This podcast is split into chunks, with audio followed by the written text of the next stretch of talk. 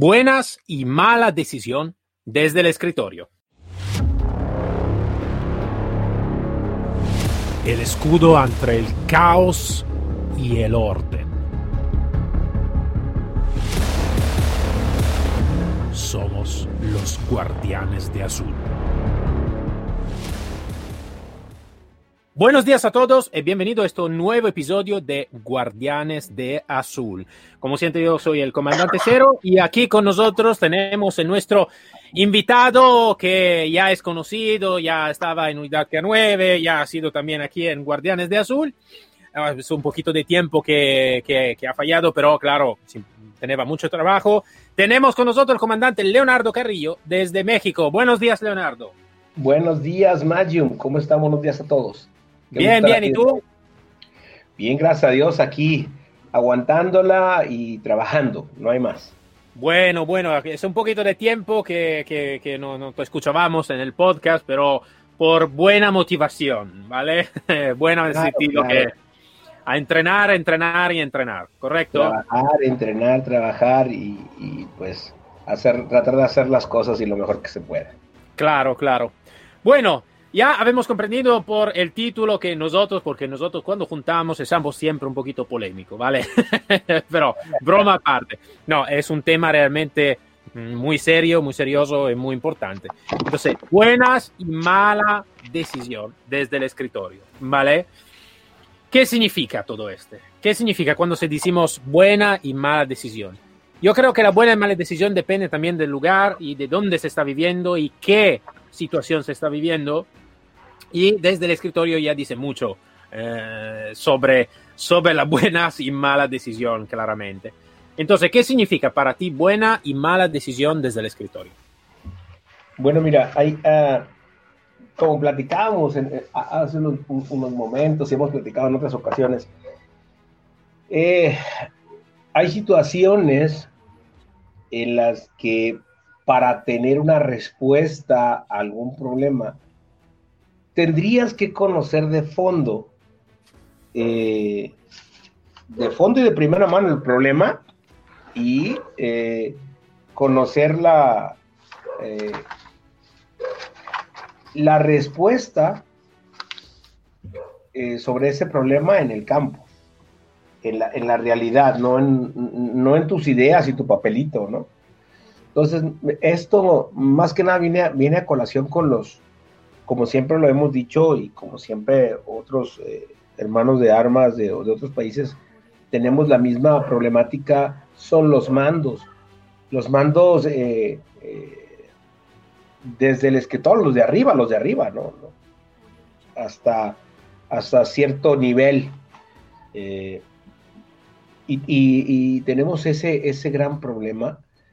somos hermanos del mismo dolor en muchos países porque se toman decisiones sin conocimiento y, por otras causas ajenas muchas veces al problema mismo. Mm, te pongo un ejemplo, ¿no? Eh, aquel funcionario que está de mando en una policía, en una estación, y que quiere tener una carrera política o que se le va a acabar la carrera política en ese momento, que quiere conservar el puesto, eh, toma decisiones basadas en, en, cómo se verán las cosas, en cómo lo juzgarán a él, no cómo juzgarán la situación, cómo lo juzgan a él. Mira, un ejemplo, eh, acá, como te contaba, hace unos 20 días estuve en una, en una ciudad de mi, de, mi país y me, eh, los entrené, me he devuelto y al poco tiempo eh, secuestran desde su casa a una persona, a un, a un mando, eh, por las circunstancias que tú quieras, ¿no? Colusión, no colusión, no, no, no vamos a hablar de ese tema. Se lo llevan, lo regresan con una amenaza directa a muchas personas de la corporación y luego el director se esconde. Se esconde y da excusas eh, tontas como que tenía él que hacer en otra parte, eh, que estaba en un curso de no sé qué y que también eh, corría peligro su vida. Si, si todos sabemos que el tener un cargo de ese tamaño es peligroso, es riesgoso, ¿para qué lo tomas, no? ¿Para qué lo tomas si vas a salir corriendo a, esconderte y a no tener una respuesta? Esa es una. Y después se les ocurre la flamante idea de una vez que ya hay eh, eh, los enfrentamientos y todo eso, eh, existen compañeros que no tienen un registro policial completo, o sea, no tienen portación de arma. Ah, pero como tiene que verse que tienes personal, pues entonces los mandas desarmados a patrullar. Sí, es, es, horrible. Como cuando hay conflicto. Entonces, pues no quiero andar en el tema, pero son decisiones que toman desde una base política, no desde una base operativa, desde cuidar al personal, desde qué va a pasar. Entonces, este, así como esas cosas, hay muchas decisiones que toman por ganas, por revanchas, por cuestiones que no tienen nada que ver con el servicio. Hay otros que mandan eh, a patrullar eh, doble turno o triple turno porque falta personal sin tener una estrategia clara, sin, sin, crear estrategias que le permitan maximizar y mejorar. No, solamente yo cuento con esta eh, plantilla operativa y no me interesa a mí. Son como, los compañeros se vuelven como unas piececitas de ajedrez y que tienen que aguantar todo lo que tienen que aguantar porque el mando lo dice, ¿no? Por supuesto, tú te, metes a la policía para servir, pero eres, eres tienes vida, eh, tienes familia, eh, eres un individuo con derechos también, o sea, pero en fin, eh, creo que son, son las cosas que... lo que tú estás diciendo, imagínate, ¿no? Y tú estás hablando, nosotros aquí, yo soy aquí en España, soy italiano, y eh, tú me estás hablando de una cosa del otro lado del mundo, ¿no? Porque realmente es así. Y es curioso porque eh, también desde el otro lado del mundo es igual a, muchas cosas que ocurren aquí. Entonces es algo de bastante común, ¿no? Entonces, mm, fíjate, aquí está eh, uno de los héroes italianos que está reconocido a todos, eh, fue, un, fue porque fue asesinado en, el, en los 80 más o menos, fue el eh, general Carlo Alberto Dalla Chiesa, general de las armas de los carabinieri, que luchó contra eh, un grupo de terroristas de la época de los 70 y todo, que se llamaban Brigate Rosse, que mataban gente política, jueces, muchos policías, muchos carabinieri y todo. Y eh, él luchó y al, al final ganó esta guerra contra las brigadas, ¿vale? La cosa es que después de eso, por su grande mérito, eh, fue destinado en Sicilia, ¿vale? Para luchar contra la mafia, que en este momento estaba a cargo de un, eh, mafioso, un boss, eh, que fue uno de los boss más violentos, que cambió totalmente el código de la mafia antes de este, que se llamaba, se llamaba porque murió mm, cuatro o cinco años atrás, se llamaba Totorina este boss de mafia cambió totalmente porque esto fue la mafia de los, eh, de los países de Corleone. Antes de este, este, este, esta organización estaba una mafia un poquito más con regla, se llamaban los hombres de honores, ¿no? Entonces tenemos una regla de no matar a niños, de no matar a mujeres um, y muchas otras cosas. Y tampoco de no matar gente de Estado, ¿vale? Em, con los corleonesi, entonces con Totorina y los otros boss, empezaron una lucha no solo entre las mafias, las diferentes familias de mafia, ma también con el Estado mismo, eh, matando a policías, carabinieri, Guardia di Finanza, juez, vamos a recordar el juez Giovanni Falcone, Paolo Borsellino, que fueron matados, que fueron un pool contra la mafia creado en este años. Y cuando fue destinado en este, en este sentido, antes de morir, él ha dicho una cosa muy importante. Dice, yo como general de las armas, o, luchado contra esta, esta organización terrorística y habemos tenido éxito. ¿Por qué? Porque no estaba parte del Estado. Con la mafia es imposible de tener éxito, porque la mafia es el Estado mismo. Eh, alguna, una semanita después fue, fue matado en, el, en, el, en Palermo, ¿vale? Entonces en Sicilia, eh, él con, la, su, con sus mujeres. Y el punto, ¿cuál es? El punto es, que quiero decir, es que muchas veces um, la carga política, a veces yo te hablo de mi país, no quiero hablar del tuyo o de otro país, hablo de mí, de mi casa, ¿vale? Eh, está demasiado comprometida a veces con situaciones poco claras. Y estas personas muchas veces no toman la elección realmente por la ciudadanía, porque de ciudadanía estamos hablando y más que todo de la policía. Una parte es por falta de profesionalidad sobre las decisiones, una parte es por, um, ¿cómo te puedo decir? Por muchas colusiones que tengo con otra realidad. Porque cuando, cuando está un giro de dinero, de plata, plata y poder, eh, todo se complica mucho. Y lo que van a, eh, ¿cómo se puede decir? La víctima de todo este son en primera parte hombres y mujeres de Estado, mm, policía, carabinieri y todo, y claramente la ciudadanía que va sufriendo de todo este. Um, entonces yo creo, por mi opinión, eh, y me voy a, ¿cómo se dice?, a desequilibrar un poquito en lo que estoy diciendo. No, no, no estoy, no soy, como tú sabes, Leonardo, que no soy politically correct, pero bueno, digo lo que pienso.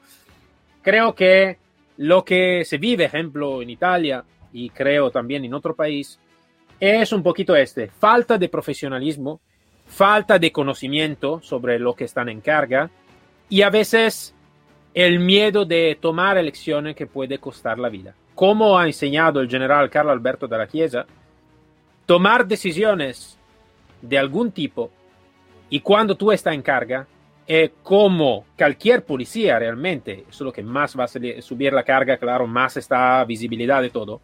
Nosotros que estamos por la calle sabemos muy bien que cada día que regresamos a casa es una bendición, ¿vale? Um, si tú estás en carga, entonces tú quieres de tener más beneficio de la carga, más dinero, más poder, más visibilidad de todo, está al otro lado de la, de de, de, la moneda, que es un riesgo de vida. Entonces un general, uno que está en cargo, que va escapando frente al peligro, esto para mí, para mi opinión, sé que es difícil, lo comprendo como ser humano, lo comprendo, como mando de policía, lo veo una cosa muy, muy grave. Además, la elección que se toman a veces, como tú bien estaba diciendo, de enviar gente sin armas a luchar contra alguien armado, es lo que se llama car carne de cañón, ¿vale? Es como enviarla a muerte se sin duda, porque es como si yo voy a luchar como fuera en la Segunda Guerra Mundial, donde estaban los tanques alemanes y los, los polacos iban a cargar con los caballos. Eh, eh, es impare como, como, como, como lucha. Eh, entonces creo que es, esto sea un grande problema. Podemos hablar de entrenamiento, podemos hablar de eh, asset, mind asset y todo, pero esto se destroza frente a una situación como tú me estaba hablando, como estaba hablando yo eh, antes. No sé, ¿qué tú piensas sobre lo que estoy diciendo? Lo sé que estoy diciendo algo de bastante fuerte, lo sé. Entonces, puede tranquilamente decirme que no estás de acuerdo o, eh, o lo que sea, tranquilo. Pero mm, eh, quiero de decirlo porque fue, es un tema que es una herida muy grande también de mi país, eh, que no sé, no sé si se puede llenar con muchas vidas que han perdido gente de Estado, policía, carabinieri y todo. Yo, yo, mira, yo, yo he tenido la fortuna también y no, puedo dejar de, anotarlo. He tenido la fortuna de tener directores, jefes eh, que ya están en el escritorio, pero que toda su vida estuvieron en la calle, fueron operativos, y si son políticos, y si ejercen cargos políticos, pero que es gente tan profesional, que es gente que viene desde abajo, desde, desde la tropa, que estudió ya estando dentro de la policía, etcétera, etcétera, etcétera, que son, que siguen siendo tropa y que siguen, claro que tienen una responsabilidad como jefes y no pueden, y tienen que regañar y tienen que conducir y tienen que hacer un montón de cosas, por supuesto que sí. Eso tienen todo mi respeto.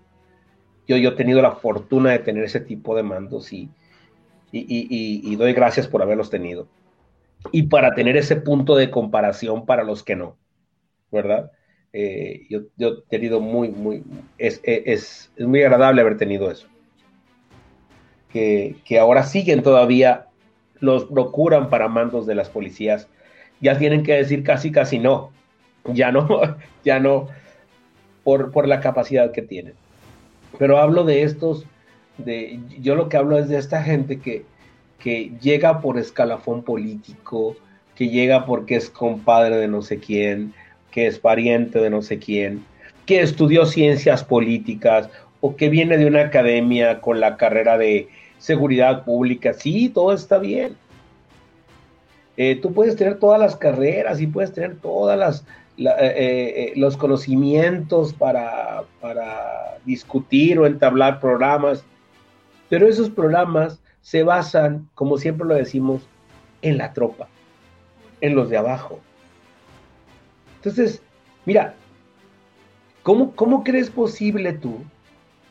¿Cómo crees posible tú que, por ejemplo, eh, hablo de mi, percepción porque eso me pasa. Y me, me, pasó también con esta policía que estoy, de la que estoy hablando. Fuimos, entrenamos con ellos y nos dijeron, nos dieron las gracias eh, por, por, darles lo que les dimos. Y entonces se me acercan todo el grupo de, de, gente especial, porque era un grupo especial, y me dice que si cómo podían hacer ellos para seguir recibiendo capacitación. Que ellos pagaban mis viáticos, que ellos pagaban todo, porque lo que habían recibido en la academia era extremadamente pobre fuera de contexto, obsoleto, etcétera, etcétera. Y como tú bien sabes, porque eres parte del grupo, GTI no le cobra a las policías, a los hermanos siempre les, les brindamos. Y yo les dije, no tengo problema, yo vengo cuando ustedes quieran, eh, nada más pues paguen mis viáticos y yo estoy 15, una semana con ustedes sin ningún problema y si puedo problema. Eh, elevaron esta petición al mando. El mando dijo, claro que sí, pero lo elevan a, el mando lo eleva al director y el director dice, no, con la capacitación que ustedes tienen de la academia, bravo, el mismo director que manda a la gente desarmada a la calle. Entonces tú te pones a ver, ¿cómo es posible que la gente quiera capacitarse porque es su seguridad, es su vida, y tú de un escritorio digas, no, eso nos va a costar, no te va a costar un peso, lo vamos a pagar de nuestra bolsa, pero déjanos capacitar. Y ni eso. ¿Por qué? Porque eso atenta contra no sé qué. No, no tengo idea. Pero entonces quieres tener personal en la calle, muy poco preparado, sin portación, sin arma, y no le das la oportunidad a tu gente de capacitarse conmigo, con quien quieran, pero que ellos se sientan mejorados, que ellos digan, esto me sirve más que lo que tengo. Eh, en, ese, tono, eh, he ido a, academias de policía a dar cursos y los de escritorio te piden que el mobiliario por favor lo cuides, que no lo toques, que las armas no las toques, que no ensucies a los compañeros, que por favor no los hagas correr mucho, que no les abres fuerte, etcétera, etcétera, etcétera. gente que está en el escritorio. Y tú les preguntas a los compañeros y los compañeros dicen, no, nosotros venimos a aprender, venimos a que, a que, a que nos den, a, que, a, dar y recibir. Y tenemos que hacerlo casi escondidas. Instructores que yo conozco con una capacidad extraordinaria que están en las academias y que tienen que regirse por un manual caduco y obsoleto, que solamente le cambian la fecha, con técnicas obsoletas, técnicas que se hicieron en los 80, 70 y que nada más van metiéndole cositas para, para cumplir. Eso sí, lo llenan de un montón de cosas, de derechos humanos, etcétera, etcétera, etcétera, pero de capacitación para el elemento, nada. O sea, es importante conocer todo eso, pero oiga, usted, el que anda en la calle, el que le van a tirar es al elemento. ¿Con qué? ¿Cómo le siguen diciendo a la gente, por decir algo, que se cubra con un vehículo, por favor? Si el vehículo no es blindado, corre. Lo va a traspasar. Que se bajen y que se pongan debajo, detrás de una puerta, por favor. Eso es de película. Pero se le imagina a alguien que está en un escritorio. Eso díganselo a los compañeros que los emboscan y que no alcanzan a bajarse de una patrulla. Entonces, es verdaderamente triste. Es, es, es, frustrante para los instructores que queremos aportar, para los que estamos comprometidos, estar en este tipo de situaciones. Eh, eh, te digo, conozco instructores formidables en las academias, este, no, no, no, no, no, gente única, gente que, que innova, gente, no, no, tiene el potencial que tenemos en las academias, el conocimiento, el, background que traen atrás por haber estado, en la calle, eh, estado en enfrentamientos, topa con pared cuando llega y le dicen, este es el librito. Y no te puedes salir de aquí. Y eso viene desde arriba, desde un mando del escritorio, con, no sé qué programas, con no sé, vamos a, acá tenemos un, presidente, no me gusta hablar de él, pero que dice, abrazos, no balazos. Cuando diario, a diario, solamente en, alrededor de donde vivo yo, por ejemplo, diarios son entre 8 y 10 muertos, nada más en la comunidad donde vivo yo, no es una ciudad.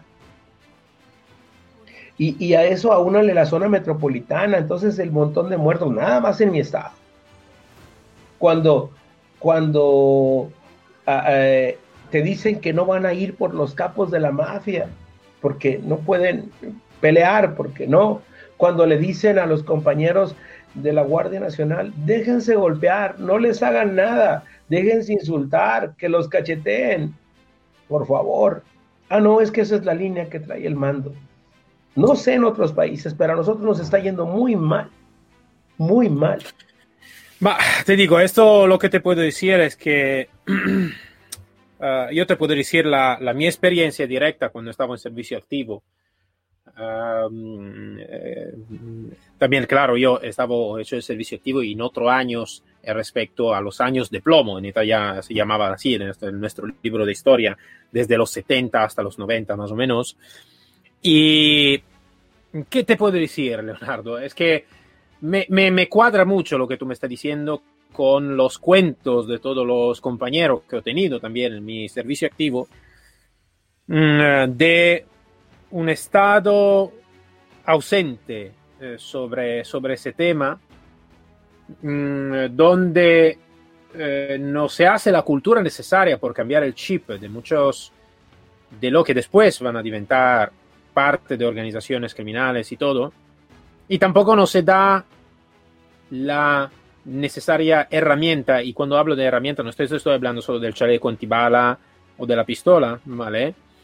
Eh, la correcta herramienta a los policías, una correcta situación para actuar, y muchas veces, y te hablo también de la policía estatal, como carabiniero un poquito menos, porque son más militares, la policía estatal cuando tú llegas a un punto de carrera profesional, de mando, es más una carrera política que de administración policial.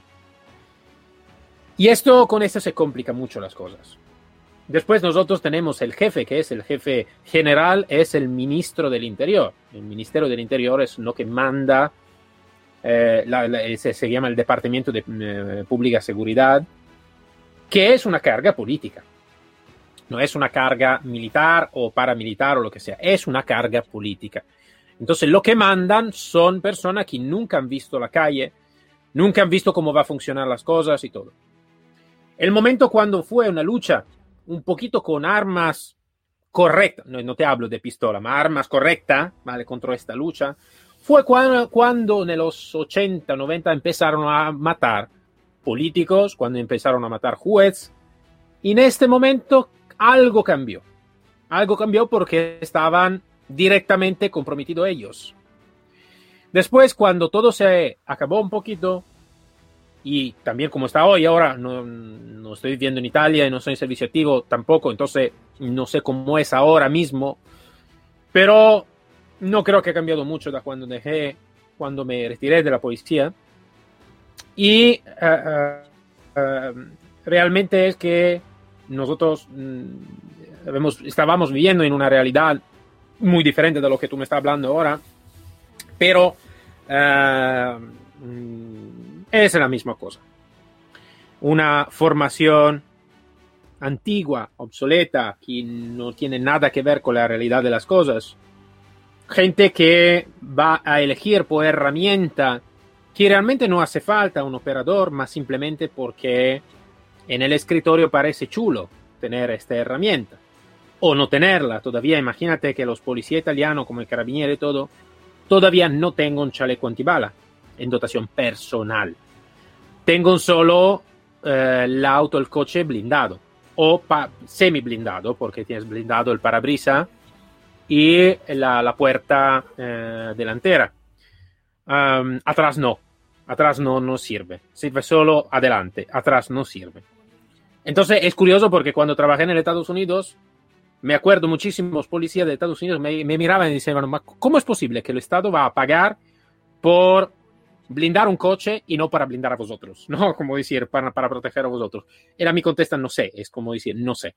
Cuando mmm, la policía italiana, policía, carabinieri y todo, cuando va en cualquier tipología de intervención, va sin nada, con una, una buena uniformidad, buena, una mala uniformidad, porque tampoco tiene una, una, una, uniformidad muy mala, sin chaleco antibala, o chaleco anticorte, o lo que sea, nada, con la piel desnuda, ¿vale? Eh, y esto, ¿quién toma esta decisión? toma la decisión que no tiene nada que ver con, con, con, con, la, con, la calle.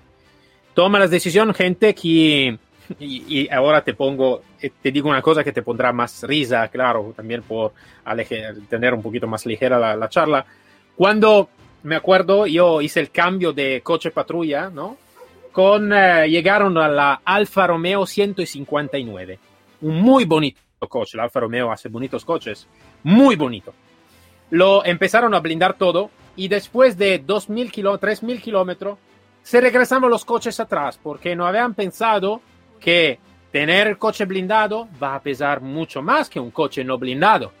Entonces lo, todo lo que estaba, lo, el chasis del coche se doblaba después de 3.000 kilómetros.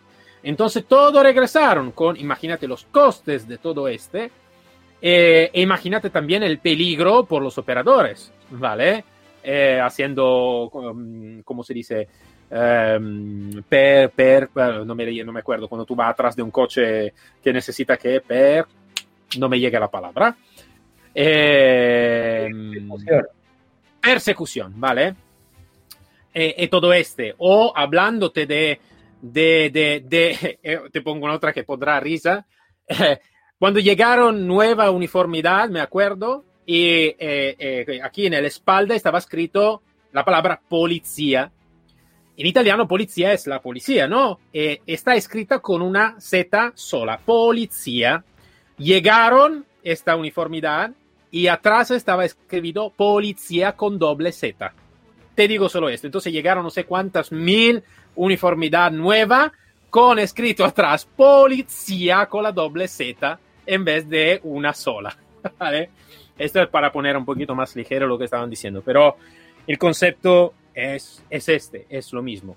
Mm, eh, elección de parte de personas que no saben nada de cómo se mueve la calle o que tengan una carga que no necesitarían que tener. Todos tenemos miedo, todos, todos tenemos miedo, más que todo en una situación como tú me estabas contando, todos tenemos miedo. Pero si tú tienes y quieres detener una carga, está el bien como el mal. Está la visibilidad, el dinero, el poder, lo que sea, y está al otro lado de la moneda. Si tú no quieres de coger también el otro lado de la moneda, es muy probable que no tiene la chance, no necesitaría que tener la chance de tener un cargo de esta tipología. Esto es lo que pienso yo.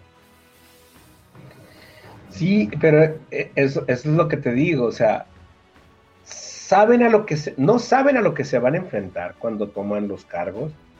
Digo, hay gente, como te digo, como, como mis jefes, como muchos que conozco en, todo mi país y uh, gente súper preparada, súper, con unas tablas enormes que respeto mucho, eh, que muchos de ellos fueron mis maestros regaños y toda la cosa, pero que sabían lo que estaban haciendo, sabían cuando le dijeron, ah, ahora vas a ser director, ¿qué te parece?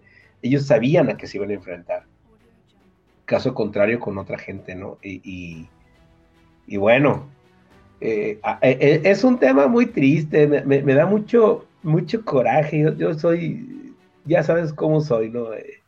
y, y sí, es algo, es algo que creo que, que los que vienen o los que estamos o los que están en este momento, mejor dicho, y que van a tener una carrera dentro de la policía, ya nosotros ya quedamos lejos de esto, que, ya tienen una carrera, que pueden acceder a un, puesto, recuerden esto, ¿no? Que recuerden de dónde vienen, lo que sufrieron, dónde comieron, qué les pasó, y que no quieran que a sus compañeros les pase, porque luego pasa la otra, ¡oh! es que yo me la sufrí, ahora ahora tú lo sufres.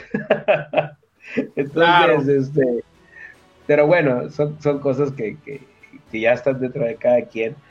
Eh, pero creo que tenemos, que tenemos en todas las policías del mundo cosas parecidas, ¿eh? porque al final, pues es, es de humanos, es este, es política, hay dinero, hay muchas cosas, ¿no? Entonces, la historia se repite, probablemente de de otra manera, pero al final siempre Sí, sí, verdad. Bueno, Leonardo, se acaba el nuestro tiempo. Eh, pero bueno, eh, es así. Y lo bueno es que, eh, ¿cómo se dice? Hablando de todo esto y todo, también si es un granito pequeño, pero mejor de decirlo que estar, como se dice, con la boca cerrada, ¿no? Entonces, Mm, eh, vale, vamos a ver si el otro lado tenemos algún comando, algún cargo que quiere decir la suya, ¿no? quiere de enfrentarse en sentido positivo sobre este. La veo complicada, pero vale, ¿cómo se dice? Never say never. vale. Por supuesto que se puede, por supuesto que, hay cosas buenas, en donde quiera hay cosas buenas y cosas malas. pero claro. las cosas malas ponen en riesgo tu vida, aguas, aguas. Lo demás, como quiera. Esto es. Esto es. Bueno, Leonardo, muchas gracias como siempre por tu tiempo y por tu profesionalidad. Eh, seguro que nos hablamos pronto, imagino. Lo vemos, vamos a ver cómo, con, tu eh, posibilidad en este momento. Em, mucha fuerza por todo lo que está viviendo en este momento. Estamos viviendo todo un poquito con la situación global. Entonces cada país va a reaccionar en una manera diferente. Eh, en este momento la reacción no es muy buena en todos los países. Pero vale, vamos a ver. Después de la noche seguro que llegará otra vez eh, la luz. Eh, depende solo cuánto es larga la noche. Pero bueno, vamos a ver, vamos aguantando, vamos luchando. Bueno, Leonardo, muchas gracias y hasta el próximo episodio. Hermano, un abrazo, un abrazo a todos. Cuídense. Para todos nos encontramos el próximo episodio de Guardianes de Azul, como siempre aquí para servir y proteger. Hasta luego todos. Síguenos sobre el canal Telegram Guardianes de Azul.